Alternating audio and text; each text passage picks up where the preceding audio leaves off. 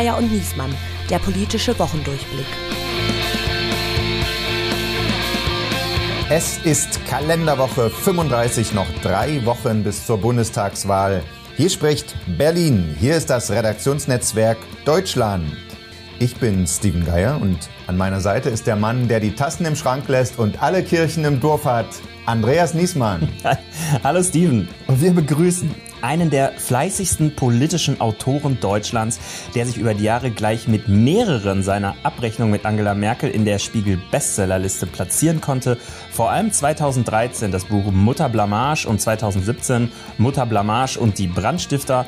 Außerdem hat er Bücher geschrieben über die Programmatik der AfD, über Gregor Gysi, über politische Propaganda und viele weitere. Er war Berlin-Korrespondent, Textchef und Vize-Chefredakteur der Frankfurter Rundschau, für die er heute ebenso als Autor schreibt wie für den Freitag und für andere Medien. Er war ständiges Mitglied in der Jury für das Unwort des Jahres. Wir begrüßen Stefan Hebel. Hallo, ihr zwei. Und in unserer kleinen Dreierrunde der Gutmenschen, Klimahysteriker und Volksverräter reden wir über Triage per Triell, was die TV-Debatte zur Auswahl der Kanzlerkandidaten beigetragen hat. Ich sag auch Winnetou. Ja, sehr gut. Aber ich fand erstmal, dass ich so klang wie Olaf Scholz. Das finde ich erstmal. Ja, Sie machen doch Raute jetzt neu. Ja, ist gut gelungen. Rote Sock-Therapie. Droht der Republik ein Linksrutsch? Wir jedenfalls kämpfen zusammen, dass es am 26. September nicht zu einem linken Bündnis in Deutschland kommt. Und alle Räder stehen still kann, darf und sollte die Politik sich ins Duell zwischen Bahn und GDL einmischen. Das geht uns gelinde ausgedrückt am Steiß vorbei, was dieser Vorstandsvorsitzende von sich gibt.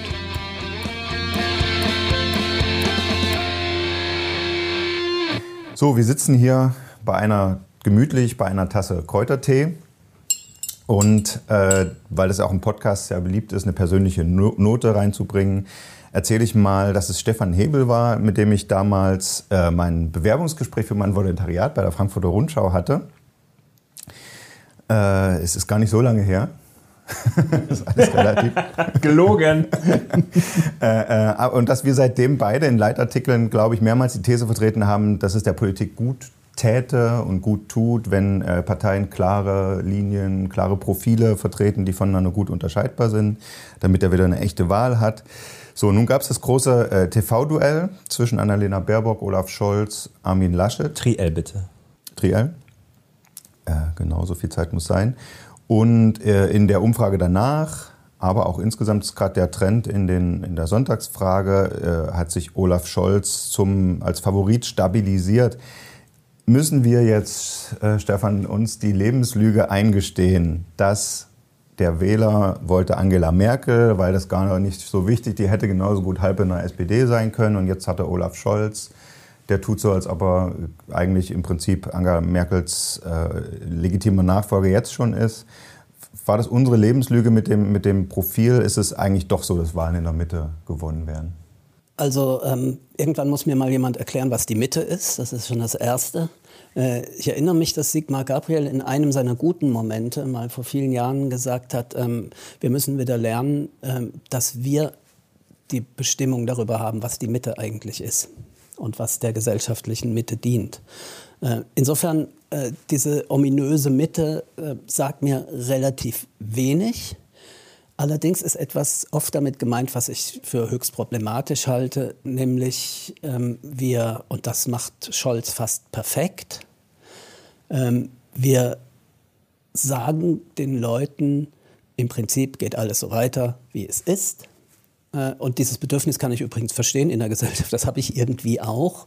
Aber in Zeiten von doch relativ massiven Krisen ist es nicht das, was wir brauchen, aus meiner Sicht. Das wäre das dann ein Schönheitssterben, da lieber mit einem klaren Lagerwahlkampf, aber dann die Wahl verlieren. Ich glaube, wir haben in den letzten Jahren, bei den letzten Wahlen tatsächlich immer gemerkt, dass jemand, der äh, mit zu großen Reformideen, Versprechungen, äh, Ankündigungen, wie auch immer antritt, ähm, äh, am Ende äh, der, auf der Verliererseite steht. Ne? Und ähm, deswegen kann ich das verstehen. Ich glaube aber, ähm, also wenn man sich jetzt das Programm der SPD anguckt, dann ist das ja eigentlich gerade auch in Sachen grüner Umbau der Industrie und so, das ist ja schon eigentlich ein radikales Umbauprogramm, wenn man das mal zu Ende denkt, was da alles äh, drinsteht und was, äh, was, äh, was da alles aufgeschrieben wird. Was Scholz allerdings nicht tut, da gebe ich dir recht, ähm, den Leuten das sehr deutlich mhm. zu sagen, was das für sie bedeutet und welche. Äh, das macht, aber traut sich in Wahrheit gerade keiner. Das trauen sich auch die Grünen eigentlich nicht so richtig. Sehr richtig, sehr äh, richtig. Leider nicht. Ja. Äh, das, das auszusprechen. Ähm, es ist aber eigentlich schon alles angelegt. Also es ist schon alles da. Ähm ja, also ich gebe dir insofern recht, als im Programm mehr steht, als Scholz verrät. Äh, bei den Grünen ist es insofern etwas anders, als das Programm eher etwas äh, weicher gespült worden ist, als es hätte sein können. Ich glaube, es ist eine Zeit, wo Politik auch Gesellschaft mit mobilisieren müsste und nicht sich einfach nach vermeintlichen oder angenommenen Stimmungen richten, die sie damit ja immer selbst auch noch verstärken. Ja, genau das ist, gehört zum Erbe der Ära Merkel, dass sie durch diese Art des Einschläferns, Sedierens, Demobilisierens ähm, äh, die Gesellschaft so ruhig gestellt hat. Die hat sich leider auch ruhig stellen lassen.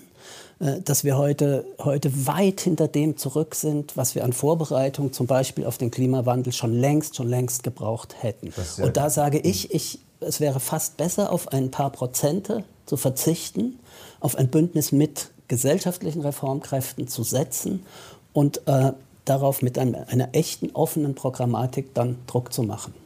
Auch wenn es ein paar Stimmen kostet. Es könnte auch sein, dass wenn echte Mobilisierung versucht worden wäre, äh, dass das zu mehr Erfolg geführt hätte. Es hat Aber, ja keiner hm. probiert. Wobei man sagen muss, jetzt in der Lage sind ein paar Stimmen ja, können ja absolut wahlentscheidend sein ne? und auch richtungsentscheidend. Ja, klar, aber ich, ich, gucke, ich gucke auch darüber hinaus, ähm, ähm was diese Wahl ergibt.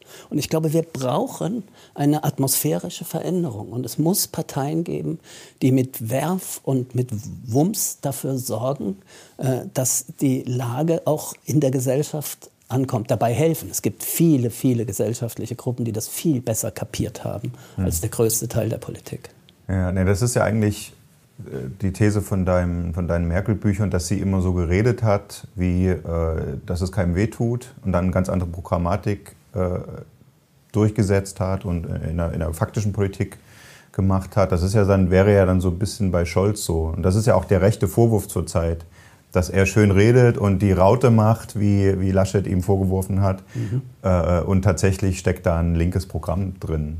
Wäre das nicht taktisch sogar klug, wenn, wenn man so sieht wie du, dass, dass da was kommen muss? Äh, das, ist, das ist gefährlich, wenn man mit einer äh, knappen Mehrheit regiert. Ähm, und äh, es gibt ja auch in der SPD dann einen Flügel, der, der, der der Rhetorik von Scholz wesentlich näher ist als dem, was im Programm steht. Und ich weiß nicht, ob äh, ähm, ein linkes Regierungsprogramm, wenn eine linke Mehrheit je realisiert würde, was sie wahrscheinlich nicht wird, äh, wenn ein linkes Regierungsprogramm dann an den fehlenden Mehrheiten in der SPD scheitern würde. Deshalb äh, wäre eine SPD, die da auf klarer Linie wäre, inklusive Spitzenkandidat, wäre mir lieber. Also ich, ich fände es ja schön, äh, mhm. wenn das, was Scholz nicht sagt, was aber teilweise, also radikal, da würde ich noch ein Fragezeichen machen, was aber teilweise in die richtige Richtung geht, äh, wenn das Regierungsprogramm würde, ähm, fände ich, wäre wär schon einiges geholfen. Aber ich glaube nicht, dass das in der SPD dann funktionieren würde. Koalitionsrechner. Jetzt gucken wir mal genauer aufs Kleingedruckte. Ich lese ja zuerst mal äh, eine Meldung vor aus der Bild-Zeitung von letzte Woche. Lidl ruft Haschkekse zurück. Vorsicht, Rauschgefahr. Lidl hat mehrere Cannabisprodukte zurückgerufen. Grund, der Anteil der berauschenden Substanz THC sei zu hoch. Es drohen Stimmungsschwankungen. Betroffen sind unter anderem Kekse und der Tee Tea of Mind. Hashtag Haschkekse. Das ist der, den wir gerade trinken. Ach, dann nehme ich ihn doch. Schmeckt aber eigentlich nur wie Kräutertee, ja. Also ich habe schon gesagt, das ist äh, eine versteckte Werbung gewesen. Ja, vielen Dank, Alice, unsere Stimme und Produzentin äh, hat diese Meldung gelesen und gesagt, was mache ich jetzt mit dem Tee, den ich da gekauft habe beim Lidl. Und wir haben uns den schicken lassen. Das hat den Folgen bis jetzt nicht geschadet. Mal sehen, wie es, Mal sehen, wie es heute ist. Schmeckt gut, oder? Einfach ein Kräutertee. Absolut in Ordnung. Ja, gut. Also als Frankfurter darf man das. Ja, mal gucken, wie, wann die Wirkung kommt. So, also die äh, Meldung, die ich eigentlich vorlesen wollte, war ähm, Überraschung. Angela Merkel hat sich zum laufenden Wahlkampf geäußert. mir als Bundeskanzlerin, die hat den Tee wahrscheinlich auch gehabt, mit mir als Bundeskanzlerin würde es nie eine Koalition geben, in der die Linke beteiligt ist, sagt Angela Merkel. Schock für viele, das zu hören. Äh, und zwar auf die Frage, und da müssen wir das mit dem, sie hat sich in den Wahlkampf eingemischt, schon wieder relativieren. Sie ist ja aktiv gefragt worden, dem Scholz wird vorgeworfen, der imitiert sie. Was sagen Sie dazu? Und dann sagt sie, na gut, irgendwas musste jetzt. Na gut, aber sie hätte ja. schon sagen können, was sie ja oft macht, ich äußere mich dazu nicht. Ja, ja. Sie gut. ist ja nicht eine, sie ist ja nicht jemand, die in Verlegenheit kommt, jetzt auf eine Journalistenfrage wirklich antworten zu müssen. Ja, also aber nach, vielleicht, vielleicht hat sie ein schlechtes Gewissen gehabt, nachdem sie bei der Sommer-PK gesagt hat, die Partei, die mir nahe steht, da wollte sie jetzt der CDU doch nochmal einen Dienst äh, erweisen, bevor sie dann am Wahltag heimlich grün wählt. Ja. Und ich glaube abends noch, dass Greenpeace beim Greenpeace-Jubiläum die Festrede gehalten hat. Ja, da gab es vielleicht auch schon eine, eine eingeschnappte SMS von Laschet. Ähm, aber worauf ich eigentlich natürlich hinaus will, ist das, was sie inhaltlich gesagt hat, nämlich sie hat mit in die Kerbe gehauen, äh, die Laschet aufgemacht hat im Triell und die Ziemiak danach äh, noch mehr herauspoliert hat. Ähm, die Kollegen vom Springer Verlag äh, äh, arbeiten sich daran ab. Nämlich will der Scholz eigentlich eine rot-rot-grüne Regierung bilden oder ist zumindest dazu bereit, um sich zum Kanzler wählen zu lassen. Da wollen wir doch erstmal gucken, ob das rechnerisch überhaupt ginge. Genau, wir gucken in die Zahlen und ja, um deine Frage zu beantworten, nach den meisten und vor allen Dingen den jüngsten Umfragen wäre das rechnerisch durchaus möglich. Also die meisten Institute sehen die SPD inzwischen vorn, ähm, je nachdem entweder bei 24, 23 oder sogar 25 Prozent. Absurd. Ich erinnere mich noch an, äh, an, äh, an, äh, an die Zeit, wo Sigmar Gabriel Parteivorsitzender war und da haben wir immer über den 25-Prozent-Turm geredet, in dem die SPD gefangen sei. Also sie ist jetzt wieder drin. Ja, sie ja, hat wieder in ihr, wir sind zurück im Turm. Wieder Sehr im 25-Prozent-Turm, mhm. nur dieses Mal wirkt es irgendwie etwas verheißungsvoller als damals. Mhm. Ähm, genau, und die Grünen ähm, sind in, bei mehreren Instituten drauf und dran, die CDU zu überholen auch. Also die CDU wird da noch so bei roundabout 21 Prozent gesehen und die Grünen so bei 19, jetzt immer plus minus 1, 2, je nachdem. Ähm, und wenn wir uns jetzt auf die Koalition angucken, dann ist eine ganze Menge möglich, aber alles Dreierkonstellation. Und da gehen dann rechnerisch natürlich quasi alle. Ähm, also für Rot-Rot-Grün würde es reichen, Jamaika, Ampel, und ähm, Deutschland. Ja, aber für eine GroKo äh, alten Stils Schwarz-Rot reicht es nicht mehr. Reicht es nicht. Das ist die gute, Na das ist die gute Nachricht. Wir werden die GroKo vielleicht endlich los. ja. ja. Was habe ich gebettelt? Jetzt ist die Frage, wogegen tauschen wir sie? Ähm, ja, sag doch mal diese, diese rote Socken-Kampagne, die 1994 noch erfolgreich war. Ist das, klar, herrscht Panik in der CDU, logisch. Ist das was, wo die noch ein paar Leute mobilisieren können, die Angst vor dem Linksrutsch, wie Söder sagt?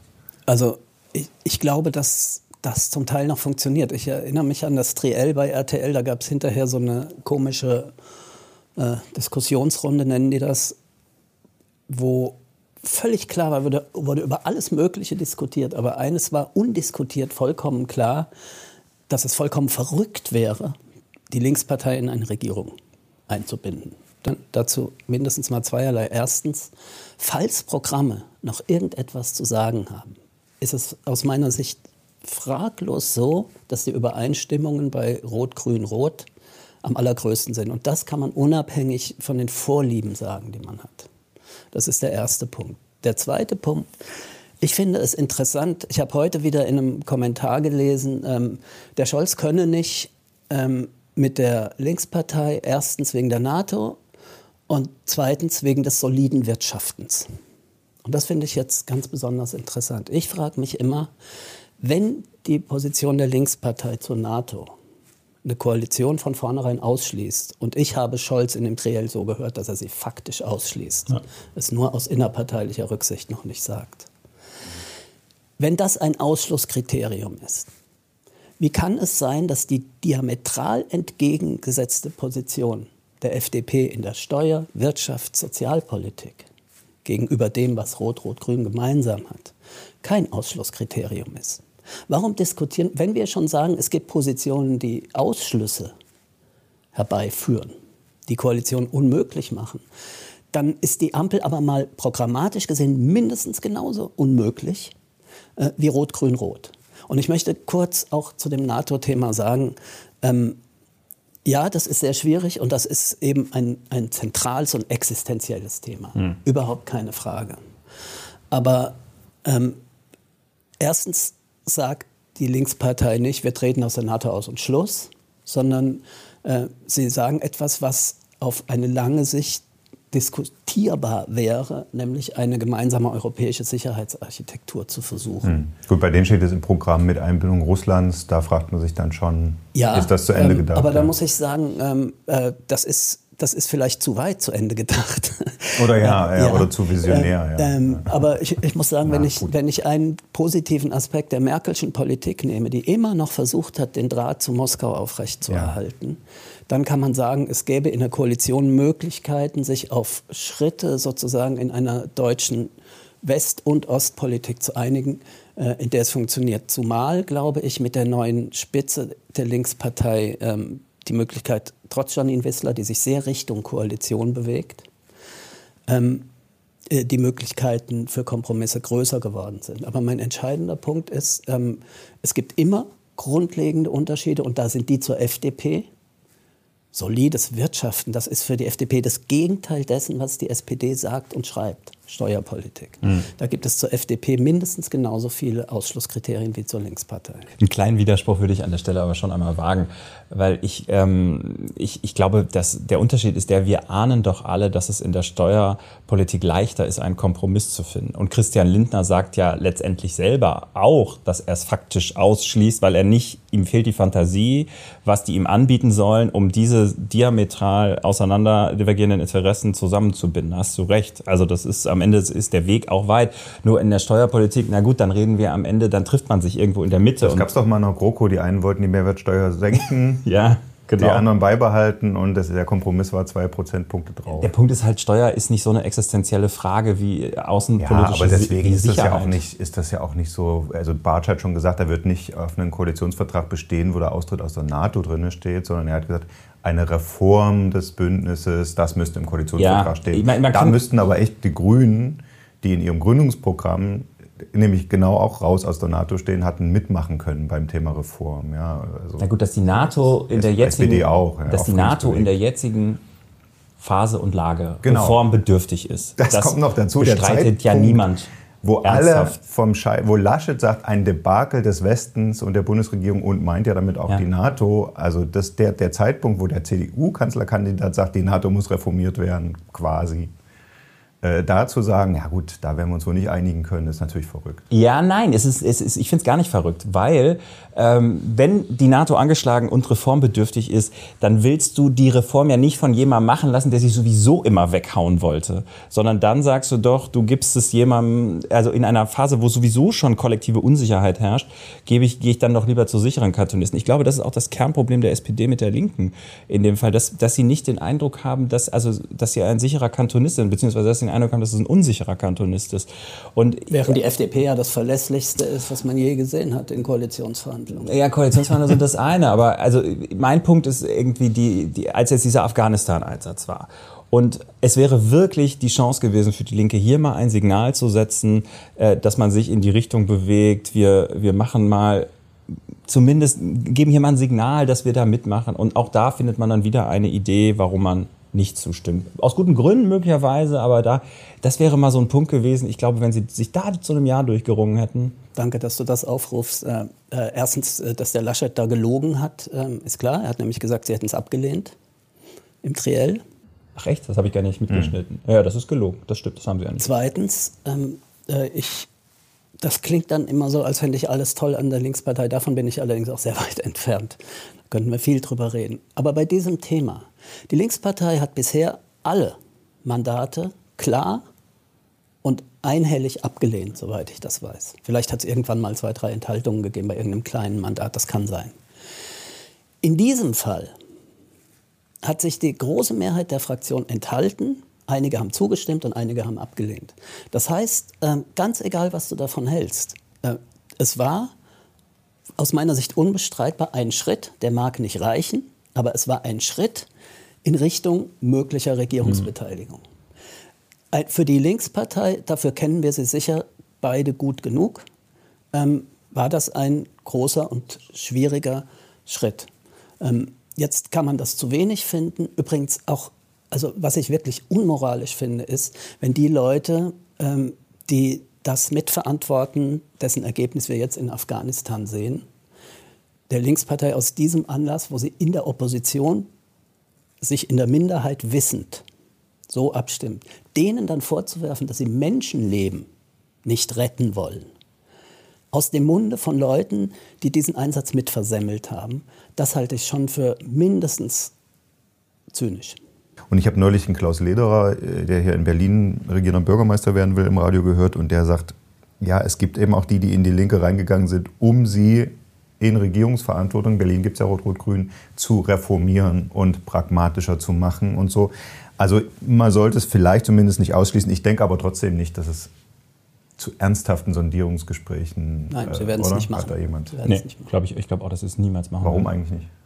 Ich glaube, es ist auch, ähm, äh, leider sage und schreibe ich das jetzt seit drei Wahlen, ähm, es ist der Moment vergangen, wo das ausreichend vorbereitet wäre. Ich habe mhm. vorhin darauf hingewiesen, dass die SPD darauf nicht vorbereitet ist. Und das ist sie nicht. Mhm. Und es könnte tatsächlich passieren, äh, dass die, die bei einer Kanzlerwahl äh, der Scholz in, die, in, dieser Konstellation an fehlenden SPD-Stimmen ja. scheitern würde, weil es die SPD versäumt hat, ähm, sich klar auf diese Seite zu stellen. Wenn sie das getan hätte, wäre es vielleicht auch nicht mehr so leicht, rote Sockenkampagne ja, zu Ja, die Älteren erinnern sich, es gab ja mal eine rot-rot-grüne Mehrheit.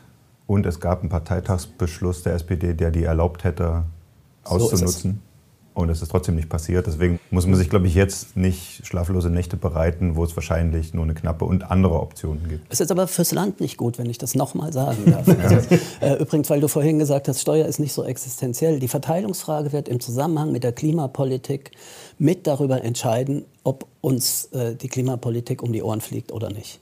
Wenn wir, wenn wir da nicht die klaren ja. sozialen Signale mitsetzen, dann knallt es bei der Klimapolitik. Deshalb ist das eine mit auch relativ existenzielle Frage, wie wir die Lasten verteilen. Und man muss auch eine Sache dazu sagen, warum schließt das nicht aus? Die Frage habe ich mir auch kurz gestellt, ähm, weil, man da, weil er damit ja die letzte große Angriffslinie der Union zum Einsturz bringen könnte, indem er es mal Hand, also einfach mal so, pft, oh gut, mache ich halt nicht. Ne? Wie sagte mhm. Lasche drei Worte, ich mache das nicht. Genau. Und ähm, äh, äh, und das ist relativ einfach, warum es nicht macht. Also außer des Parteitagsbeschlusses und dass man irgendwie der FDP vielleicht noch eine Brücke bauen will. Aber es gibt einfach eine Angst im Willy Brandt-Haus, dass in dem Moment, wo Scholz Rot-Rot-Grün ausschließt, äh, Lindner als nächstes die Ampel ausschließt. Und dann steht er auf einmal ohne Machtperspektive da. Ja. Und, da, äh, und das ist, äh, halte ich auch für total realistisch. Ja, dann darf er wieder mit der CDU und. So, und, und in die Falle tappt er nicht. Deswegen kann, wenn man mal nüchtern darüber nachdenkt, er kann es tatsächlich nicht ausschließen. Auch da teile ich deine Einschätzung. Und ich glaube, dass er das im Leben nicht will. Duell der Woche. Mitte dieser Woche, wir saßen gerade entspannt bei der Redaktionskonferenz bei, einem, äh, bei einer Tasse Haschisch-Tee und äh, planten den nächsten Tag, wollten mal auf die europäischen äh, Verteidigungspläne gucken und sowas knallt die Eilmeldung rein. Zweite Runde GDL-Streik. Fünf Tage sollte es geben, an denen das Land stillgelegt wird von den äh, Lokführern, weil der Bahnvorstand immer noch kein Angebot vorgelegt hatte zu dem Zeitpunkt. So, nun galt die Frankfurter Rundschau ja immer als gewerkschaftsnah, zumindest äh, früher zu ihren äh, ganz großen Tagen. Deshalb würde ich jetzt gern Stefan Hebel, wenn wir ihn schon mal hier haben, 30 Sekunden bieten, um äh, bei allen, die gerade am Bahnsteig im Regen stehen, unseren Podcast hören, Solidarität mit der Gewerkschaft der deutschen Lokomotivführer zu wecken. Moment und bitte. Also erstens, ich bestehe darauf, dass das dann auch an den Bahnhöfen ausgerufen wird. Äh, zweitens, die andere Gewerkschaft EVG hat sich äh, sozusagen der ökonomischen Logik eines privatisierten Konzerns angeschlossen und einen sehr schwachen Tarifabschluss akzeptiert. Deshalb in der Sache, um die es offiziell eigentlich geht, kann ich gut verstehen, dass mehr gefordert wird. Das ist der erste Punkt. Ich glaube, das würde jeder machen, der in einem Betrieb arbeitet, von dem er weiß, dass er für das Land notwendig ist. Das müssen alle Arbeitnehmerinnen und Arbeitnehmer eigentlich verstehen, dass da mehr gefordert wird. Ähm, Oh, tut mir leid, 30 Sekunden vorbei. Aber du darfst natürlich den Gedanken zu Ende führen. Ähm, ich finde Weselskis Auftreten auch grenzwertig und unsympathisch. Ähm, aber ich verstehe auch, dass nach dem Tarifeinheitsgesetz, einem völlig misslungenen Gesetz, das die kleinen Gewerkschaften kalt machen sollte, ähm, diese Gewerkschaft um ihre Existenz kämpft. Dafür habe ich Verständnis. Spannend finde ich aber irgendwie so diesen Punkt, man hat so, und das war auch mein Eindruck, wir waren letzte Woche beim Bahnchef im Interview, ähm, und da sind die Fronten auch so verhärtet. Also man hat hier wirklich so, naja, man muss schon sagen, Männertruppen, die sich da gegenüberstehen. Das sind alles Kerle äh, leider. Ähm, und, äh, um, und die wirklich so hart und aggressiv, also da ist gar nicht, da ist gar keine Bewegung drin und da ist auch nicht Empathie oder Verständnis, sondern da, ja, wie man so will, knallen zwei Züge aufeinander, im wahrsten Sinne des Wortes. Da bräuchte was Merkeliges ein bisschen. Ja, an ja. irgendeiner Stelle bräuchte man da einen Ausgleich. Und natürlich, und das stimmt auch, das Angebot, was die Bahn jetzt gemacht hat, ist auf dem Papier, wenn man sich die reinen Tarifgeschichten anguckt, kommt der GDL sehr, sehr weit entgegen. Das ist natürlich auch clever von der Bahn gemacht. In dem Sinne, dass man sagt, na gut, 3,2 Prozent wollt ihr, kriegt ihr Corona, 600 Euro wollt ihr, kriegt ihr so dann für die Öffentlichkeit sagt man dann, was wollen die denn noch? So. Ja. Aber genau was du sagst, es kommt viel zu spät. Man hätte es locker drei, vier Tage eher machen können. Man macht es, wo der Streik schon läuft. Es, äh, es steckt wieder diese, dieses Vergiftete darin, ähm, dass es für Neumitglieder nicht gelten soll. Es hat ja dieses spaltenden Charakter an der Stelle. Also es ist, also es ist ein, auf den ersten Blick großzügiges, aber in Wahrheit doch ziemlich niggeliges, wie man in meiner münsterländischen Heimat sagt, Angebot, wo man schon auch verstehen kann, dass das die Aggression dann bei den Lokführern wieder nochmal erhöht. Und dann geht das Ganze in die nächste Schraube, weil die Bahn natürlich jetzt sagt, haben wir ja immer gesagt, jetzt machen wir dem Angebot und der lehnt es wieder ab. So, und dann die politische Reaktion war jetzt vor allen Dingen von der Opposition, äh, da muss die Politik ran. Ja. Also irgendwie, Bartsch hat gesagt, da muss Merkel eingreifen, ist ja immerhin Staatsunternehmen. Äh, Hofreiter hat gesagt, da muss Scheuer äh, intervenieren. Äh, das, das kann nicht sein, dass die hier die, die, das als Klimaschutzhoffnung äh, verkaufen, sich da nicht drum kümmern. Und die FDP auch, also da hätten wir zwei Jamaika-Parteien schon jetzt dabei, sagen, das Tarifeinheitsgesetz muss zumindest reformiert werden. Das ist allerdings, äh, ähm, letzteres ist relativ gefährlich, weil ähm, also es muss reformiert werden. Äh, wenn ich das aus dem Munde der FDP höre, ähm, hm. besteht die Gefahr, dass ähm, dann sowas wie Streikverbote in, in ähm, Betrieben der Daseinsvorsorge rauskommen würden. Das würde ich für riskant halten.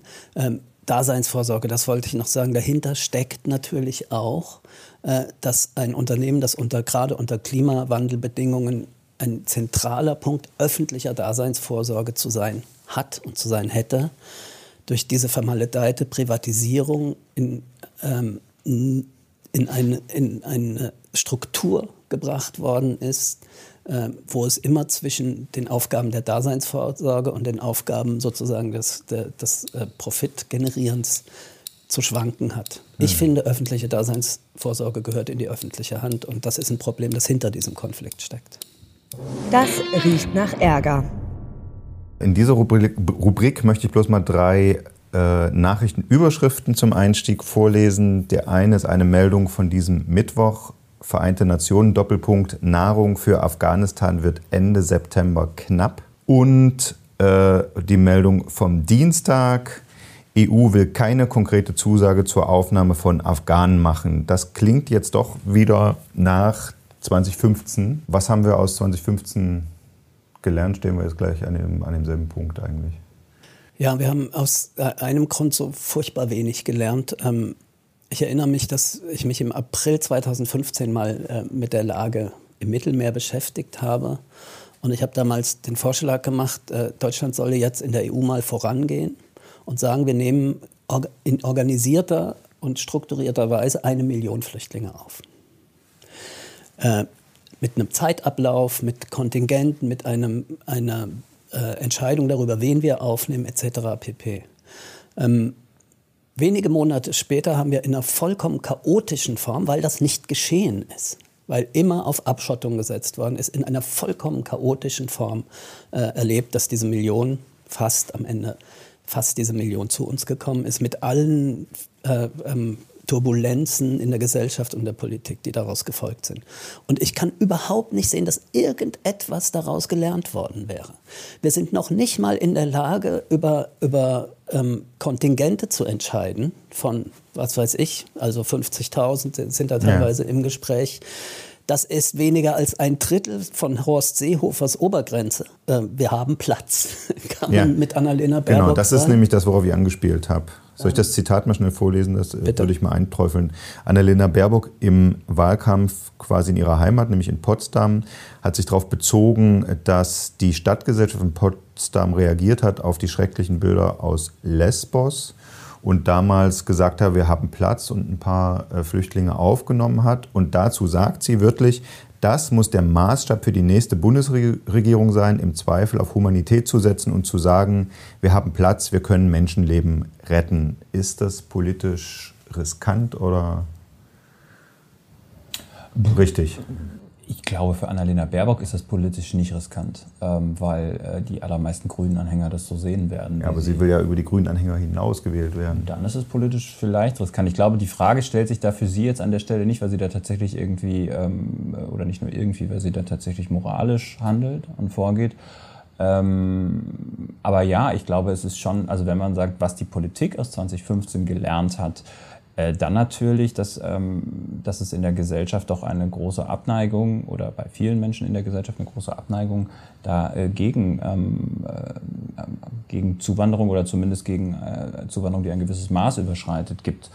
Ähm, und das erklärt, glaube ich, auch diese, diese Zurückhaltung an der Stelle jetzt. Ich glaube, wir sind uns ja alle einig, dass, dass das absolut schäbig ist, äh, wie man da mit den Ortskräften umgegangen ist und, ähm, und wie man die da im Stich gelassen hat und dass man ähm, da viel mehr tun kann und muss als Deutschland. Aber die, die Grundfrage, ähm, wir haben eben beim Klima einmal auch drüber geredet, ne? also wie nimmt man die Gesellschaft mit, bevor es eskaliert? Die stellt sich hier natürlich auch und dann Ja. wiederum auf einer anderen, äh, wieder unter umgekehrten Vorzeichen, wenn man so will. Und Bestimmt nimmst du sie nicht mit, indem du es eskalieren lässt und dann kommt das Chaos und die Leute stehen auf den Barrikaden. Und was macht eigentlich Corona? Daten- oder Infektionsschutz, was ist uns eigentlich wichtiger? Darf der Arbeitgeber mich nach meinem Impfstatus fragen, ob ich geimpft oder genesen bin, um Ansteckung von anderen Kollegen zu vermeiden oder ist, unterliegt das dem Datenschutz? Ist das eine typisch deutsche Debatte oder muss, das auch, muss man die auch führen?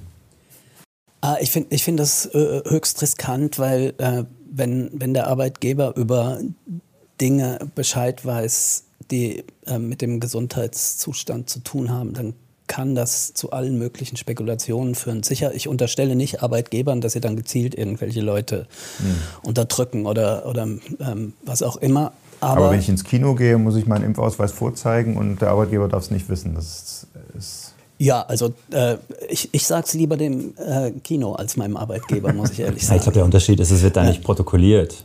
Eben, Du zeigst das es, du, zeigst es beim Reingehen einmal. Ja. Und ich muss sagen, selbst bei bestem Willen, ähm, das, da können sich dann Spekulationen über, über Mitarbeiterinnen und Mitarbeiter dran knüpfen, die ich für problematisch halte. Ich habe heute einen Kommentar gelesen, jetzt brauchen wir halt Infektions- und nicht Datenschutz. Ja, so, das finde ich, das finde ich riskant, wenn wir, wenn wir in dieser Pandemie, und das muss man auch als nicht äh, sogenannter Querdenker sagen, wenn wir in dieser Pandemie zu leichtfertig mit, äh, mit Grundrechten umgehen, dann ähm, machen wir etwas kaputt, das über die Pandemie hinaus kaputt bleibt. Es gibt aber schon Argumente auch in die andere Richtung. Es geht ja auch um den Schutz der anderen Mitarbeiter und es ist natürlich einfacher, den zu gewährleisten, wenn man weiß, äh, wie der Impfstatus ist.